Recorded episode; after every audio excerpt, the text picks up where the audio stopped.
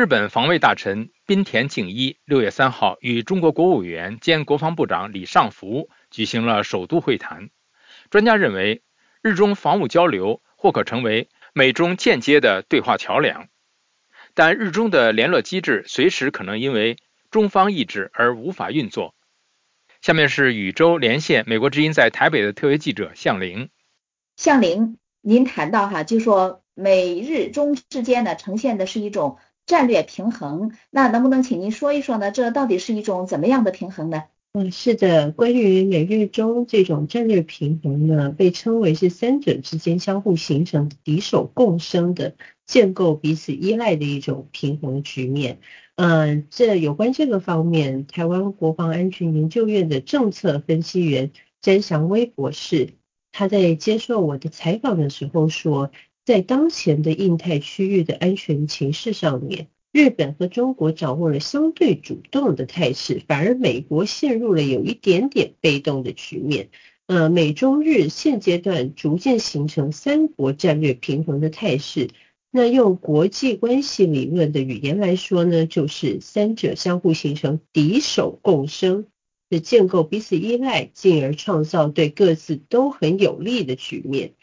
对中国而言呢，当前就不是一个对美国展现友好的时机，那相对日本的重要性就会提升，所以就形成了这个三者的战略平衡。宇宙，嗯，好的，向林。那么目前呢，日中两国军方互相之间还是比较客气了哈。呃，可以作为美中之间的桥梁。那么日本呢，具体可以起到怎样的作用呢？嗯，好的，宇宙。嗯，我想特别要提到，就是现在欧洲有一场这个俄乌战争正在进行，所以对所有的行为国而言呢，印太区域的这个危机管理就更加重要。那在这个前提下，这个就是美中之间目前是没有办法对话，站在这个防务对话。那日本它相对来说啦，就是对中国就比较应该算是缓和一点的态度，就自然成为中国操作的对象。就曾小薇博士他是这么告诉我们：是借由中日关系安全关系的一个趋缓，呃，可以间接形成一个间接对话的机制以及沟通的管道。好，向林，那你也谈到，就是说日中之间呢建立了防务热线。恰逢是美中的这个军事关系僵持的时候，那您刚才说呢？呃，这个呃恐怕是有分析说这是中国方面的这个操作哈。嗯，是的，宇宙。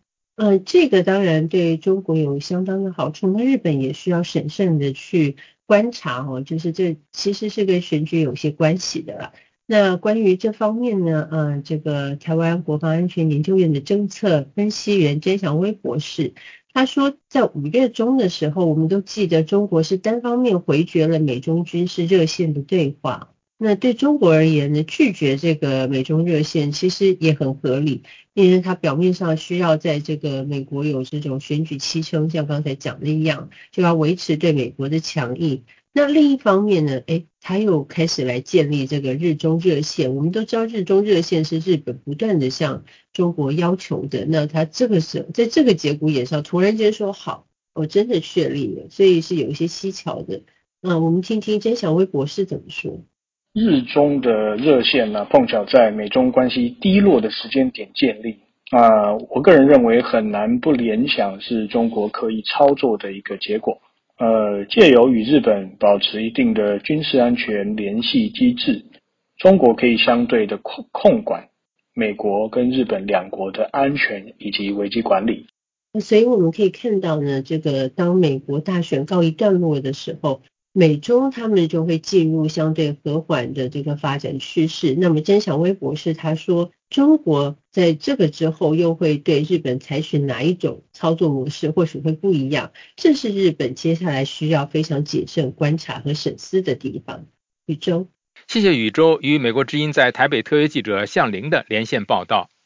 了解更多新闻内容，请登录 VOA Chinese 点 com。